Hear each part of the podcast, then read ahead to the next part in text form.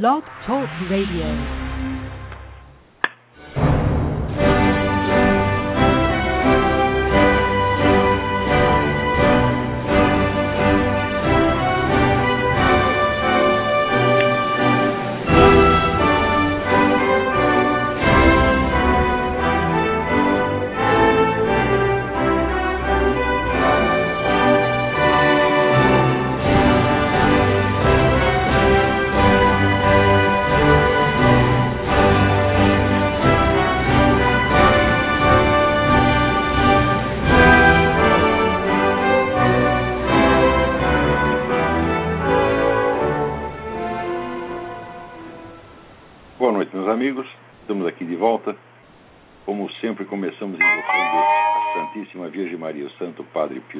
Petrelcina, para que roguem a Deus que nenhuma injustiça se cometa neste programa.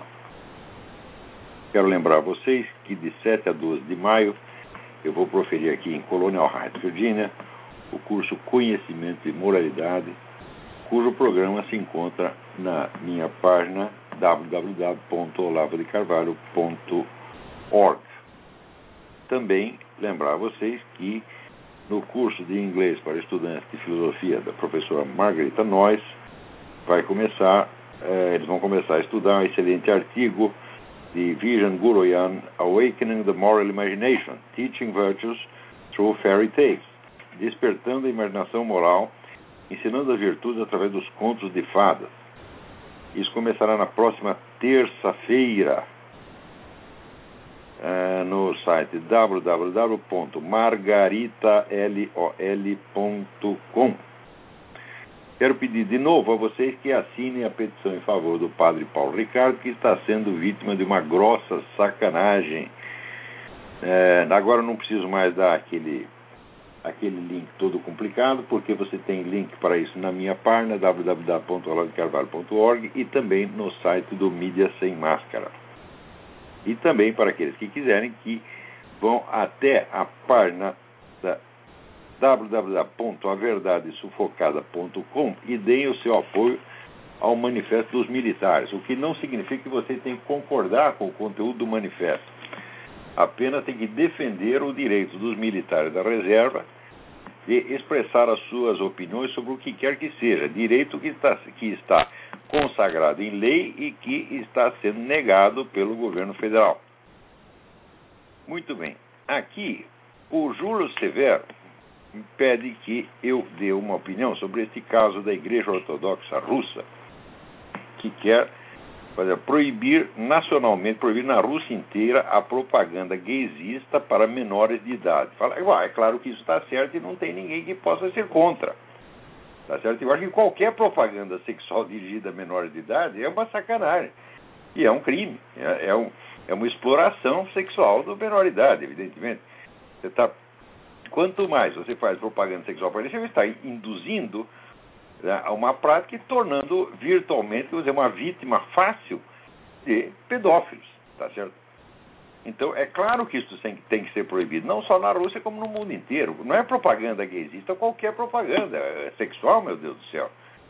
Quer dizer, esse uso e abuso né, sexual da, das crianças já virou um negócio assim, é instituição mundial. Né? E não é o caso de você perguntar onde isso vai parar. Fala, não, isso não vai parar. Isso vai cada, piorar cada vez mais, piorar cada vez mais. Então, em princípio, essa medida está inteiramente certa. Agora, há o seguinte problema. Hum? O esquema de poder que atualmente governa a Rússia, ele está delineado nos planos do professor Alexandre Dugin, tá com o qual eu tive um debate meses atrás, debate o qual será brevemente publicado em livro integralmente pela Vide Editorial de Campinas. Então, se vocês acompanharem aquele debate, você vai ver que o, o, os planos, a estratégia global da Rússia é uma coisa de uma complexidade enorme. A ideia básica era se originou no que eles chamavam antigamente nacional-bolchevismo. Agora não é mais nacional-bolchevismo, agora já, já chamam de esquema eurasiano, que é uma coisa um pouco, um pouco diferente. Mas a ideia, entre outros aspectos, é juntar, é fazer uma aliança entre tudo o que no mundo possa ser anti-americano e anti-israelense. Então isso inclui comunistas, nazistas, radicais islâmicos, é, é, extremistas de direita e de esquerda, tudo, tudo que possa haver no mundo, tá certo? Direita americano. E usando dizer, um discurso ao mesmo tempo revolucionário e tradicionalista, quer dizer, fundindo certos símbolos do pensamento tradicionalista, por exemplo, René Guénon, Júlio Zévola, etc., etc., com a linguagem dos revolucionários comunistas. É uma coisa muito bem feita, tá, né? e que da qual não pode resultar absolutamente nada de bom. Tá certo? Quer dizer, o próprio governo Putin é um exemplo. Por exemplo, o Putin que oferece asilo e proteção aos, às pessoas que forem perseguidas no mundo por motivo religioso. Então seria ótimo se ele parasse de perseguir primeiro a igreja, parar de perseguir a igreja católica dentro da Rússia. Então você vê que esta, esta oferta de, de proteção né, é mais ou menos como aquela que Stalin oferecia aos exilados russos, quer dizer, os caras que saíram correndo da Rússia né, é, durante a Revolução, que Stalin chamou de volta. E os caras chegavam lá e eles matavam. É uma coisa mais ou menos desse tipo, porque isso já é tradicional na Rússia. Em segundo lugar, você precisa ver que esse apelo religioso do governo russo é uma das artimanhas mais perversas que alguém já concebeu ao longo de toda a história humana. Inclusive porque, eu acho que eu já mencionei isso aqui, quando o Papa João Paulo II, em vez de fazer a consagração da Rússia ao Sagrado Coração de Maria, como havia sido solicitado por Nossa Senhora em Fátima, ele fez uma vaga consagração do mundo Tá ele sozinho, inclusive porque a Nossa Senhora tinha pedido que reunisse todos os bispos do mundo para fazer a consagração da Rússia. Ele sozinho fez lá uma tal de consagração do mundo a Nossa Senhora, uma coisa que absolutamente não quer dizer nada. Né? É, imediatamente, o governo russo aproveitou isso para dizer, como arma de propaganda para dizer: pronto, a Rússia está agora consagrada ao Sagrado Coração de Maria e, portanto, a Rússia agora é o porta-voz de Nossa Senhora no mundo. Para quem não vê que isso é uma empulhação, tá é, é uma fraude religiosa monstruosa, né? E que governo honesto vai se meter com uma coisa dessa?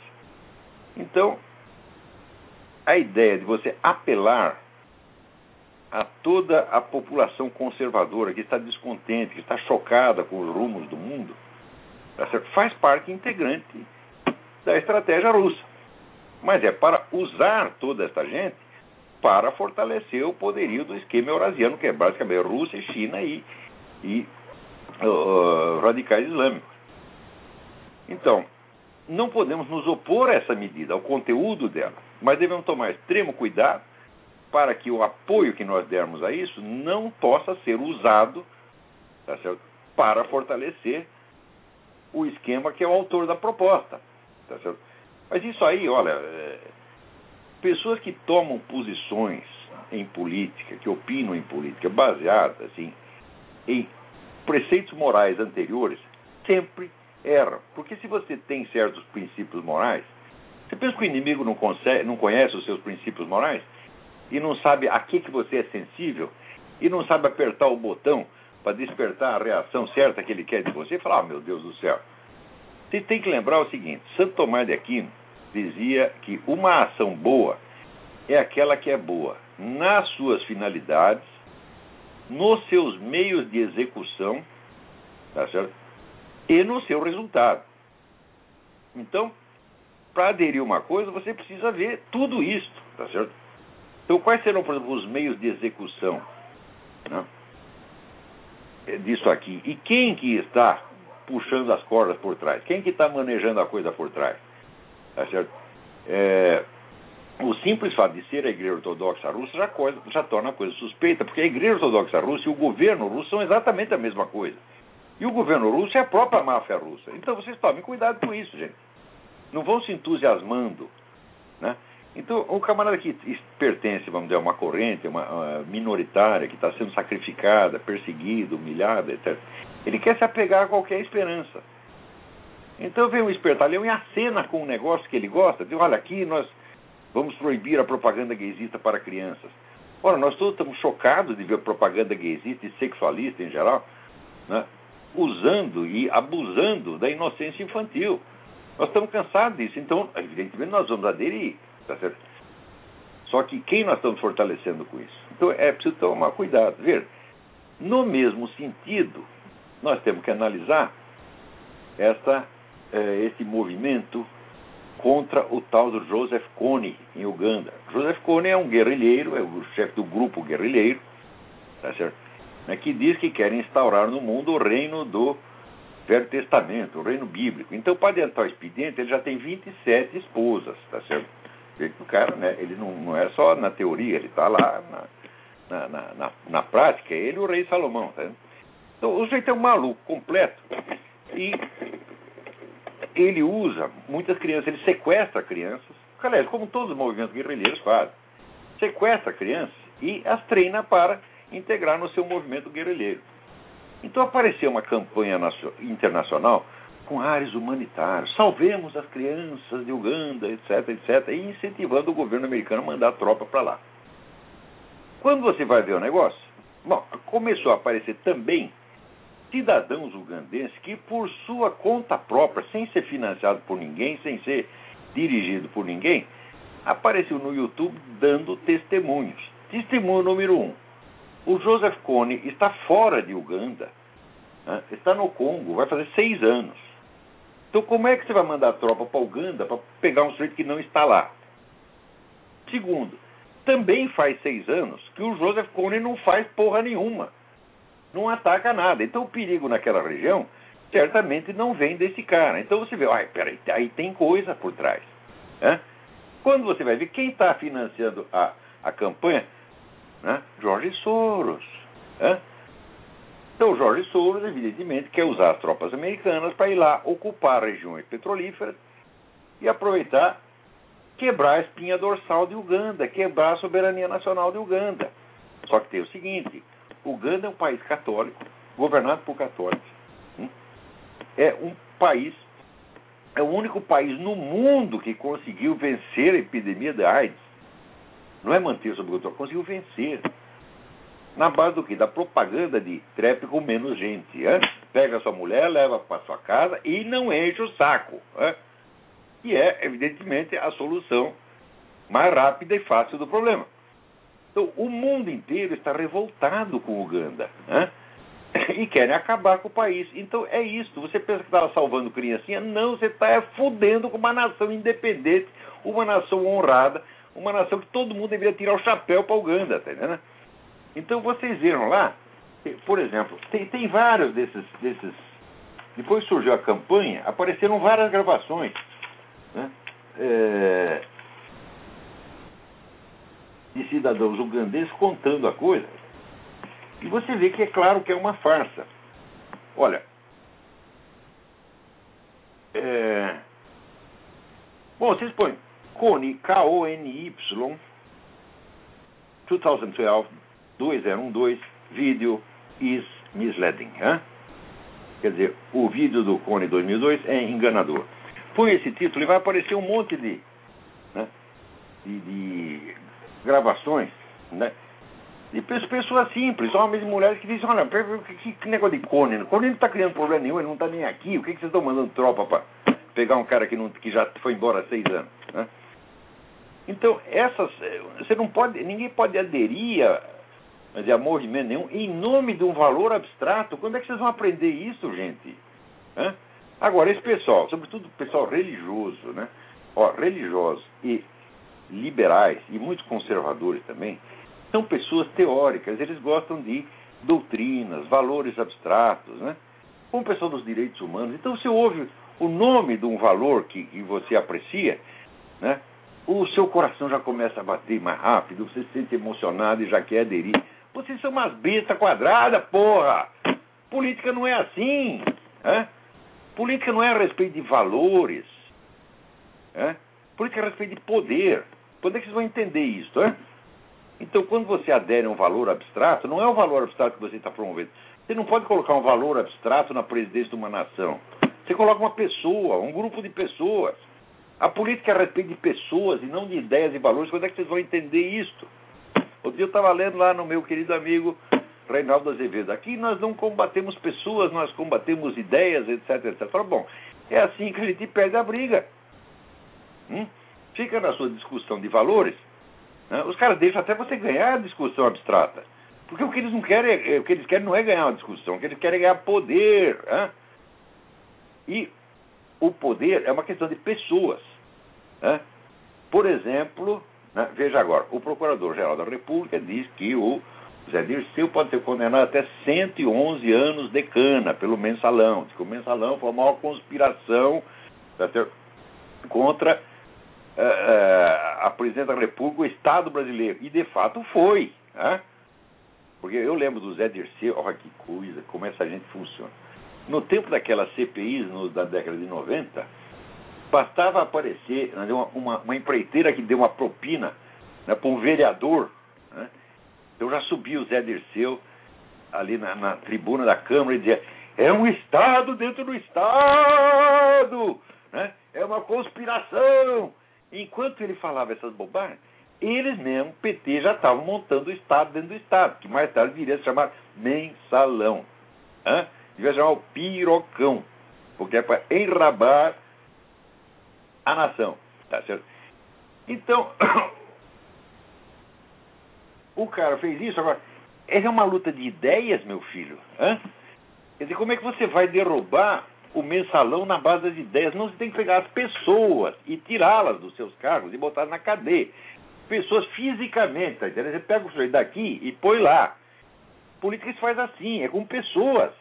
Então não temos que, nós temos que parar com essa hipocrisia de dizer estamos combatendo ideias. Só não estou combatendo ideia com eles. Esse pessoal não tem ideia. Você acha que o Zé Dirceu tem alguma ideia, porra? Hã? E você acha que o Putin tem alguma ideia? Não, o Putin comprou o esquema do Dugin porque é conveniente para o poder nacional russo e para o poder pessoal dele e da curriola dele. É? Se amanhã ou depois esse esquema não funcionar, ele troca de esquema. Agora, ele, por exemplo, ele acha que é vantajoso ganhar a opinião conservadora mundial. Por quê? Porque ela está sem porta-voz. Né? Você vê, por exemplo, no Brasil a maioria é conservadora. Tem um partido conservador? Não. Hum? Tem dois ou três políticos conservadores? Aos quais ninguém presta atenção. Então, como a maioria conservadora em toda parte ou não tem porta-voz, ou não tem porta-voz adequados, como é o caso nos Estados Unidos, aqui tem bastante porta-voz, mas não tem nenhum adequado. Então ele disse: opa, essa turma toda está sem um representante. Então quem, quem vai aparecer como gostosão? Eu, Vladimir Putin, seria o restaurador da, da moralidade e do cristianismo no universo. E todo mundo está batendo palma. E Júlio Severo, Matthew Hoffman, todo mundo achando lindo. É? Preste bem atenção, quer um conselho? Em política, nunca tome partido de nada com base em valores ou ideias. Não é disso que se trata em política. Vou repetir uma coisa assim: política trata de poder. Poder significa a capacidade que um sujeito tem de determinar as ações dos outros, de fazer os outros fazerem o que ele quer. Tá certo? Seja por manipulação, seja por ameaça, seja por propina, seja por qualquer meio. Né? Então, a polícia trata de pessoas e de meios, nunca de valores e fins. Nunca! O que traz de valores e fins é a religião, é a filosofia. Somos nós, intelectuais, nós, os trouxas, que ficamos discutindo lá, enquanto isso os caras vêm com uma piroca desse tamanho e põem no nosso cu. Né? E eu já falei para você, eu mesmo já quantas vezes já não tive essa experiência? Eu ganho a discussão com um cara, hum, mas ele ganha verba estatal. Hum? Eu não ganho verba estatal nenhuma, nem quero. Se você quer saber, eu estou aposentado há 15 anos, nunca vou buscar o dinheiro da aposentadoria, porque dinheiro do governo nem, não quero nem merecido, quanto mais imerecido. Agora, esse pessoal vive disso. É? Eles são, para usar a expressão do Gilberto Amado, são colecionadores vorazes de subsídios. É? Então é isso que eles querem. Ah, eu perdi a discussão com o Olavo, não tem importância, eu vou lá no ministério, pego um pouco de dinheiro, o Olavo fica na merda e eu fico aqui gostosão. É? Então, só acontece o seguinte, eu sei disso. E eu sei que eu não sou político. Tá certo? E eu sei que eu não estou competindo com eles na mesma esfera. Só que eu não sou trouxa, tá certo?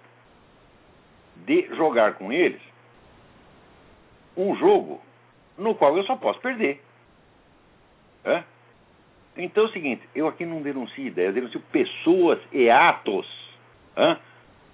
Por exemplo, você combater o crime, como é que você pode combater o crime sem combater o criminoso? Me explica.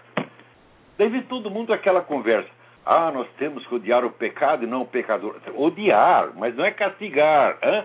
Como é que você vai castigar o pecado sem castigar o pecador? Como é que você vai castigar o crime sem castigar o criminoso? Me explica como é que faz isso, porra, porque isso é mágica. Hein? Então não se trata de combater. Então é a mesma coisa, um sujeito assaltar você, a sua casa, né? Matar sua família, estuprar sua mulher, suas filhas, e você diz, não, vamos sentar aqui e discutir a nossa interpretação do Código Penal. E você vai ganhar discussão de ideias com o cara.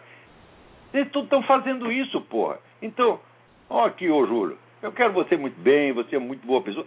Larga ser trouxa, vai acreditar em Vladimir Putin, porra, pelo amor de Deus. Metal Hoffman, excelente pessoa. Né? Então, aceitem a proposta em si, mas advertindo que tem um jogo de poder por trás com o qual vocês não compactuam. É muito simples. É? Como se vê um cara aí dizendo: olha, eu sou contra estuprar criancinhas de três anos. Eu sou contra você matar sua mãezinha. Fala, também sou contra. Claro, mas precisa ver por que, que você está falando isso, onde é que você quer chegar com isso e qual é a vantagem que você está. política que você está querendo tirar disso aí. Né? Mas parece o seguinte: o brasileiro é um povo que viveu na pindaíba durante tanto tempo que ele só concebe malícia quando tem dinheiro envolvido. Por exemplo, no tempo do. Né, a discussão do Foro de São Paulo, né, todo mundo só queria saber se. Ah, se não existe uma cumplicidade financeira, se o PT não está levando dinheiro das Farc, então não tem problema. Mas quem disse que o PT está atrás de dinheiro, porra? Hã? O PT está atrás de poder. Quem tem poder não precisa de dinheiro. Hã? Eu conheci um sujeito, eu não vou dar nenhum nome, não quero lembrar essa figura. Era um desses pseudo-guru que enganava todo mundo. Hum? E ele estava sempre no hotel de cinco estrelas, andando de Rolls Royce, não tinha uma moeda no bolso. Nunca! Hã? E ele dizia assim: Eu não preciso de dinheiro, eu tenho pessoas na minha carteira. Hum? Outra coisa que eu vou lembrar para vocês. Vocês devem se lembrar do, da figura do ex-presidente Jânio Quadros. O Jânio Quadros era um pobretão, era um professor de português do Mato Grosso, que de repente subiu na política.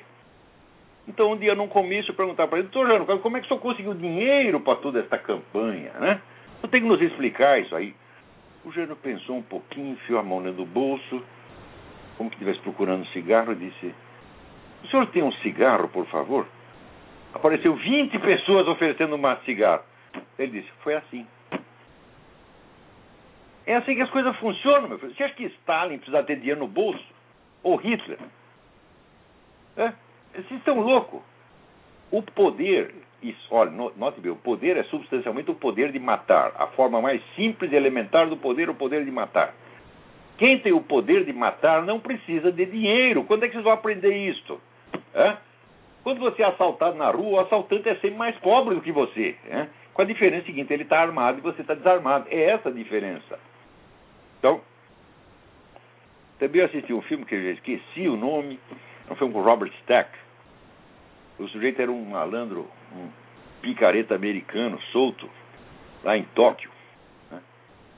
Então, de vez em quando, ele, ele, quando ele ficava sem dinheiro, ele entrava num bar, chamava o gerente, dava três porradas no gerente e falava: Me dá 20 dólares. O cara, 20 dólares por quê? Para proteção. Proteção contra quê? Contra pessoas como eu. É assim que o negócio funciona, porra. Então, no Brasil, se não tem questão de dinheiro envolvido, eles acham que não tem malícia nenhuma. Nesse mundo mesmo, existem bens que são infinitamente superiores ao dinheiro. O dinheiro é um fetiche de classe média e de pobre.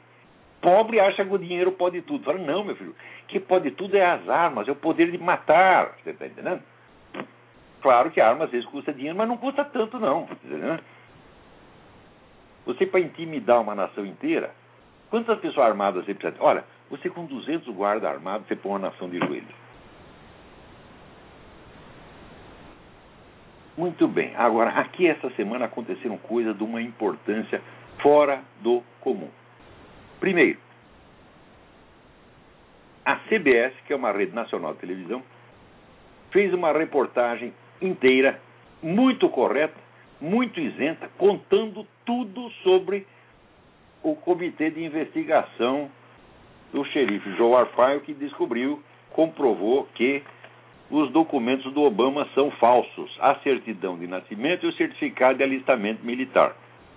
É um negócio extraordinário porque, de início, houve um bloqueio total.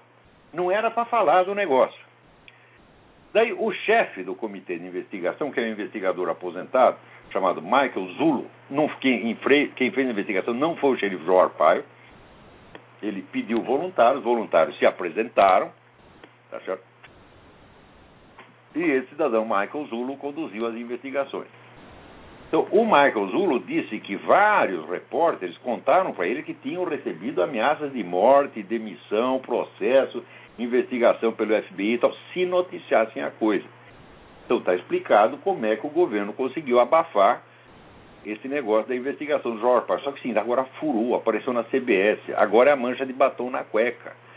Pior, o negócio da CBS apareceu por quê? Apareceu três dias depois de o Pravda, russo, jornal oficial russo, ter denunciado a conspiração do silêncio da mídia americana. Você vê que coisa, antigamente era o Pravda que escondia, a mídia americana que revelava. Agora inverteu. A mídia americana esconde e o Pravda estoura o balão. Não é uma maravilha? Veja até que ponto chegou o controle da mídia nos Estados Unidos que o Pravda tem que vir dar uma lição de jornalismo para esses filhos das putas. Né? Então, para vocês verem o negócio. Olha aqui, presta atenção, veja essa. Vejam isto aqui. Tá, tá, tá claro aí na tela? Está vendo o carimbo? Veja, este carimbo, hum, que é o carimbo autêntico da remessa de uma coisa pelo correio, e aqui o carimbo do certificado de alistamento militar do Obama. Veja, aqui tem quatro números, né? 1980, aqui só tem o 80. E veja como o 80 está encostadinho na linha aqui. Né? Tem uma distância muito maior. É claro que isso foi falsificado. Hã? O que, que o sujeito fez? Veja, o Obama ele não tinha certificado de alistamento militar. Né? que não é bem um certificado de alistamento, é diferente. É um, um documento pelo qual o cara simplesmente se coloca à disposição das Forças Armadas se for convocado. Então, como os documentos do Obama estavam todos furados, estava faltando coisa pra caramba, em 2008, quando ele se lançou candidato presidencial, algum assessor deve ter soprado para ele, oh, o presidente precisa arrumar um certificado militar aí e tal. O Obama assinou um em 2008 e carimbou como se tivesse mandado em 1980. Então, isso quer dizer, ele assinou em 1980 um documento que só viria a ser impresso em 2008. Hein? Quer dizer, 28 anos antes de antecedência, uma volta completa do planeta Saturno. Né? Então, é claro que é uma fraude documental gravíssima, suficiente para botar o cara na cadeia. Para fazer como é que ele fez? Ele simplesmente pegou um carimbo velho do correio, que alguém arrumou para ele, cortou a borrachinha onde estava 2008 e inverteu, foi de cabeça para baixo e carimbou com aquilo, ficou 80, não tem o 1900. Está na cara que foi isto. Não tem outra explicação esse negócio. Então, como não dá para esconder mais isso, então até a CBS acabou cedendo e fez uma reportagem muito isenta, muito honesta. Eles só cometeram um pequeno engano. Eles dizem que esse carimbo está na certidão de nascimento. Não está. Esse carimbo está no certificado de alistamento militar. A certidão de nascimento também é falsa. Ali, como é, a mancha de batom na cueca. Não tem como alegar que é autêntica. Então, pior ainda, na mesma semana, aconteceu que tem uma comissão da Câmara dos Deputados e chamou lá o secretário da Defesa, Leon Panetta, para né, explicar esses planos guerreiros aí do governo Obama. E o Panetta disse eh, o seguinte: nós vamos antes de atacar, nós vamos consultar as entidades internacionais, a ONU e a OTAN, para obter a base legal para a ação militar. Daí o presidente da comissão, um deputado chamado Walter Jones, diz: opa, peraí, peraí, peraí, peraí. A esses organismos internacionais, ou outras nações, você pede apoio. A base legal você tem que pedir ao Congresso, porque a nossa Constituição diz que, exceto no caso de um ataque atual ou iminente, direto à nação, o presidente não pode declarar guerra sem autorização do Congresso. Sempre foi assim. Você lembra que para né, o Bush invadiu o Iraque, foi um osso, até esperar a autorização do Congresso. O presidente pode estar louco para fazer uma guerra, mas ele tem que sentar e esperar até o Congresso acabar de discutir o negócio. Sempre foi assim. Né? É... E o planeta, então, quanto mais o Walter Jones perguntava, mais o planeta pulava fora, dizendo: não, nós temos que procurar a base legal. E o Walter Jones insistia, falando: a quem você vai pedir a base legal? A ONU? A OTAN? Não, você tem que pedir ao Congresso.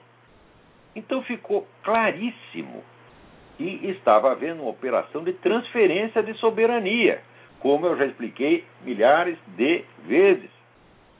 Né?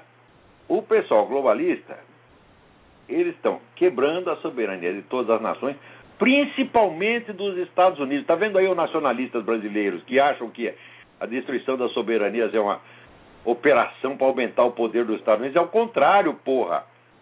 É? A primeira vítima da quebra das soberanias são as grandes nações. A Europa já está de joelho. Hum? Da Europa já os organismos internacionais fazem o que quiserem lá. Né? Então agora tem que quebrar, tem duas nações que faltam, Estados Unidos e Israel. Né? Então, esses aí são a pedra no sapato dos globalistas. Então, ao mesmo tempo, você vê que eles quebram a soberania das nações, a capacidade que elas têm de atuar internacionalmente, eles aumentam o poder do governo sobre suas próprias populações. Eles estão fazendo isso em todo lugar. No Brasil, vocês veem isso toda semana. Quanto mais subserviente o Brasil se torna aos organismos internacionais, mais aumenta também o poder interno do governo sobre sua própria população. Hum? Daqui a pouco eu vou comentar mais sobre isso. Mas acontece então que o, esse, o presidente da comissão lá, o Walter Jones, ele diz, eu estou perplexo, eu nunca eu esperei ouvir alguém dizer uma coisa dessas. E imediatamente ele entrou na Câmara dos Representantes com um pedido para que o Obama seja notificado oficialmente, a, ser a resolução número 107 do, do Congresso, para que o Obama seja notificado de que se ele fizer isto, se ele declarar uma guerra, pedindo autorização a organismos internacionais, em vez de pedir ao Congresso, passando por cima do Congresso, ele terá cometido uma infração criminosa de alta traição e sofrerá impeachment. É? Então, você vê, o negócio está brabíssimo. Por quê? O Obama está muito mal nas pesquisas. Né? Ninguém mais quer votar no Obama. Eles votam com votam até Luiz Inácio Satanás da Silva, serve. Serve até o Mitt Romney, né? O Mitt Romney com aquela cara de, né, de, de gostosão, de croupier de cassino que ele tem, né? Eu vejo o Mitt Romney, eu já vejo com aquele colete, tudo bordado, assim, de croupier de cassino, né? É, até o Mitt Romney serve, né? E aqui, evidentemente, se o candidato for Obama, vai ter que, todo mundo vai ter que votar no Romney, né? Como diz, toma o engove e vote no Romney, como eu muitas vezes tomei engove para votar em Fernando Henrique Cardoso, tá certo? Então, na, na teoria do menos mal, né? Aqui, as eleições, acho, no mundo inteiro estão assim, tem o mal e tem o menos mal. Muito bem. Então, o Obama está mal nas pesquisas. Ao mesmo tempo, André, a revolta popular contra esse esquema de saúde dele está crescendo, porque o negócio vai custar um trilhão e não sei quanto, tá vai tirar o direito de assistência de um bando de gente, inclusive né, eh, velhinhas, cancerosos, etc, etc. Né? Também o pessoal está assustadíssimo com os cortes militares dele, porque ver, o Obama ele fez um monte de cortes no orçamento que vai para as tropas, tropas que estão em combate, estão lá levando tiro. Mas ele não quer demitir ninguém dos funcionários civis das Forças Armadas que estão em Washington. Hã? Então, pau no cu do soldado, mas a burocracia não, a burocracia é a queridinha, a menina dos olhos do Obama. Todo mundo está vendo isso, está entendendo? E nessa altura, o idiota ainda está arrumando uma briga muito feia com o Congresso, porque isso que ele fez é humilhar o Congresso. O Paneta chegou a dizer o seguinte: olha, nós vamos lá né, falar com os nossos aliados internacionais e pedir que eles nos deem uma base legal para a ação. E se tiver a base legal, daí a gente vem aqui e informa o Congresso. Então, outra vez, ah, quer dizer que nós vamos ser informados apenas? É um negócio de, de louco. Quer dizer, é claro que o sujeito está implantando uma ditadura aqui. O negócio do Defense Authorization Act. Outra coisa, pior, pior, pior, na mesma semana. O diretor da CIA, da, agora esqueci o nome do filho da puta, estou ficando velho. É, é importante. Também foi no Congresso e os deputados perguntaram: escuta, esse Defense Authorization Act autoriza vocês a matarem cidadãos americanos no exterior ou também autoriza a matar aqui dentro? O cara não respondeu nem sim nem não, muito antes pelo contrário. Ah, como direi, blá, blá, pulou fora. Quando ele tinha, obviamente, a obrigação de dizer não. O governo não pode matar cidadãos americanos. Tem o devido processo legal. Se quer para condenar um nego à morte, você tem que prender, fazer um processo com direito de defesa, julgamento pelo júri e, se for condenado à morte, ainda assim tem direito de apelar, etc. E daí, no fim, pode ser executado. Agora, essa lei que o Obama assinou no 31 de dezembro, todo mundo bêbado, naquele dia que está todo mundo bêbado fim de ano, para ninguém perceber, e essa lei dá ao presidente o direito de mandar matar quem ele queira, sem processo sem habeas corpus, sem porra nenhuma. Hum? E daí ninguém vai poder discutir. Ou seja, é uma ditadura, evidentemente. O presidente tem o direito de matar o cidadão sem dar satisfação a ninguém. O presidente tem o direito de declarar guerra sem consultar o Congresso. Acabou a democracia, meu Deus do céu. Claro que o Obama é um perigo, é claro que o Obama é agente estrangeiro, essa coisa precisa ser muito besta para não enxergar uma coisa dessa. E quem ainda duvida do negócio dos documentos é um idiota completo, tá certo? Ou então, parte interessada. Então é louco, sofre de síndrome do piu-piu. Negócio, será que eu vi um gatinho? Então, ah, aliás, falando nisso, você veja. Aqui tem um projeto de lei que está circulando aí que obriga o sujeito para retirar um remédio numa farmácia, remédio receita, o, o, o médico te dá uma receita se entrega na farmácia para eles preparar a receita, quando você vai retirar, você precisa ser identificado pela íris ou apresentar impressão digital. Veja o nível de controle que o governo está querendo ter sobre as pessoas. Quer dizer, a sua assinatura não basta, o seu documento não basta, precisa de identificação física. É um negócio aí do anticristo, a marca da besta na sua mão, na sua testa, é, ou no seu cu. Né? Então, ao mesmo tempo, o mesmíssimo governo. Hum? Quer ver?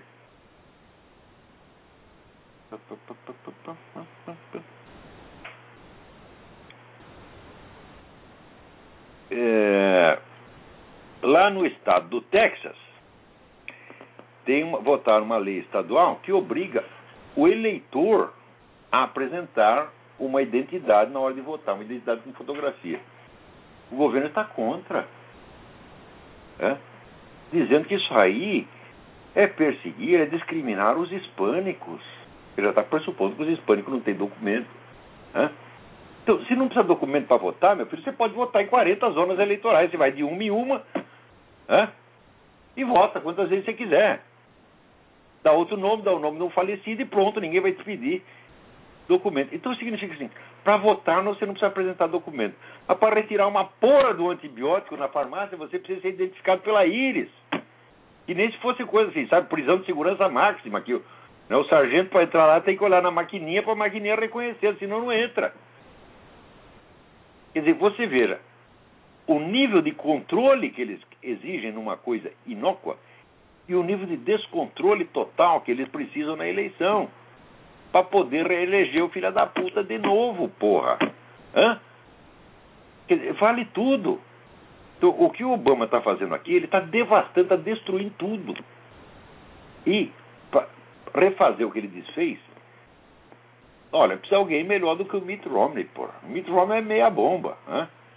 Então aqui nós estamos torcendo pelo Rick Santoro, né? É, eu não sei se ele tem a envergadura, a inteligência para isso, mas pelo menos é o seguinte: ninguém jamais levantou a boca para acusar o Rick Santoro de desonestidade nenhuma. Né?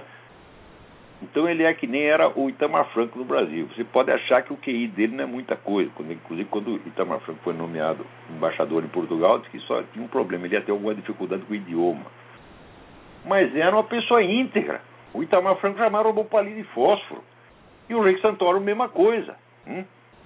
Não há sequer suspeitas contra ele. Quando o pessoal quer fazer suspeitas, não encontra do que suspeitar. Então, é claro que é o sujeito mais limpo. Agora, os outros todos têm um pouco de rabo preso. Né? O Gingrich tinha rabo preso lá com o Fannie Mae e Freddie Mac. Né? O, o,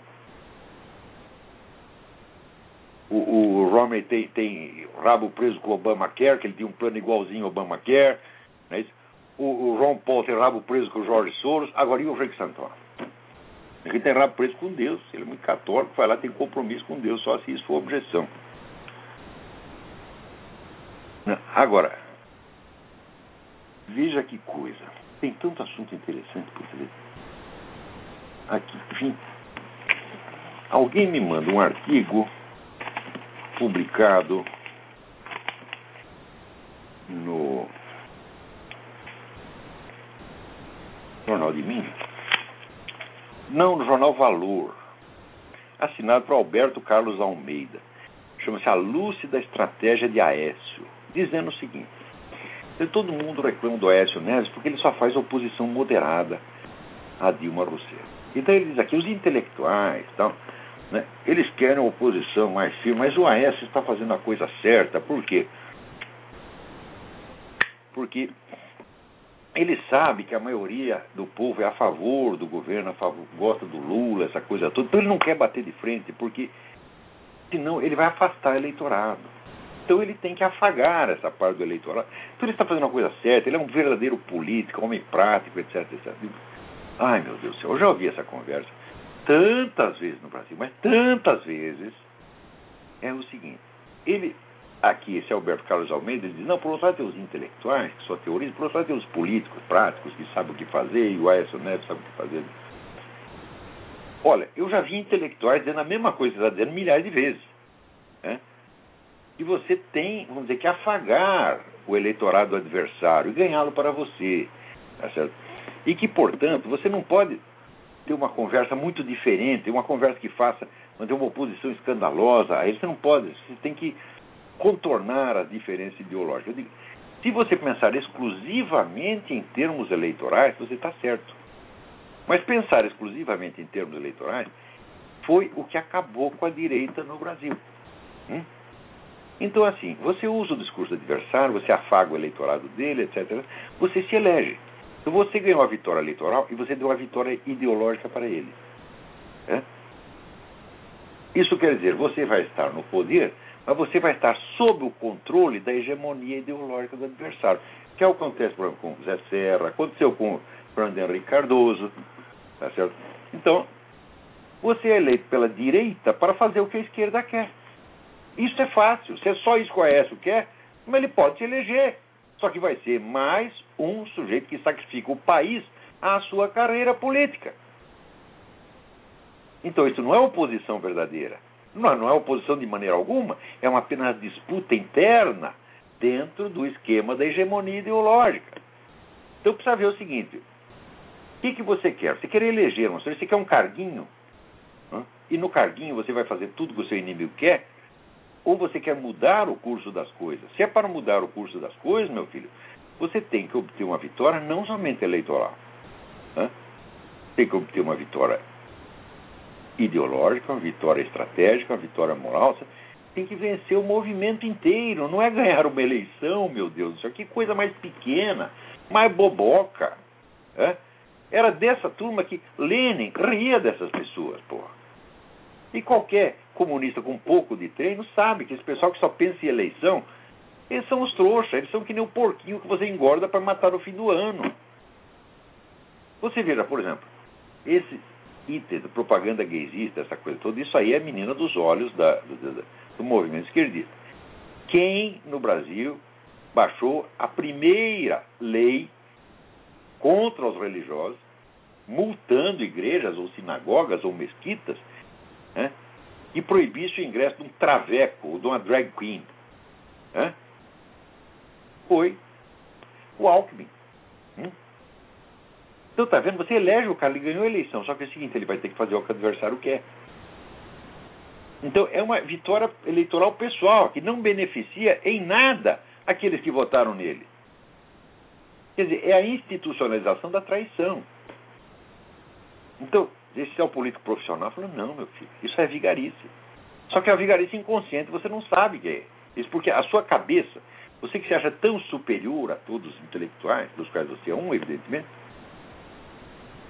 você nem sabe que essa sua conversa a favor da esperteza eleitoral é conversa padronizada no Brasil. Você acha que está dizendo uma novidade? Eu já ouvi 500 vezes, já escrevi sobre isso. Essa é a falsa esperteza do político de interior que só pensa em voto. É? Ganhar eleição não é nada, meu filho. O que você tem que ganhar é o poder sobre a sociedade brasileira. Você tem que ganhar o controle da mídia, o controle das escolas, o controle da cultura. Aí sim você determina para onde vai o país. Mesmo que você não tenha um puto de um cargo. Hum? Mas isso os comunistas entendem, vocês não, porque você, o burguês, o burguês liberal, ele só gosta de raciocinar em termos institucionais. Né? Ele confunde a instituição com o poder. Ele confunde cargo com poder. Meu Deus, até quando, hein? Até quando? Peraí, tem alguém na linha aí?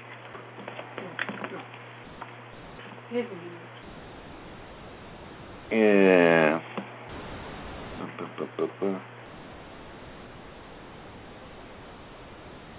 Aqui, pesquisadores brasileiros terão 20 mil bolsas de estudo nos Estados Unidos.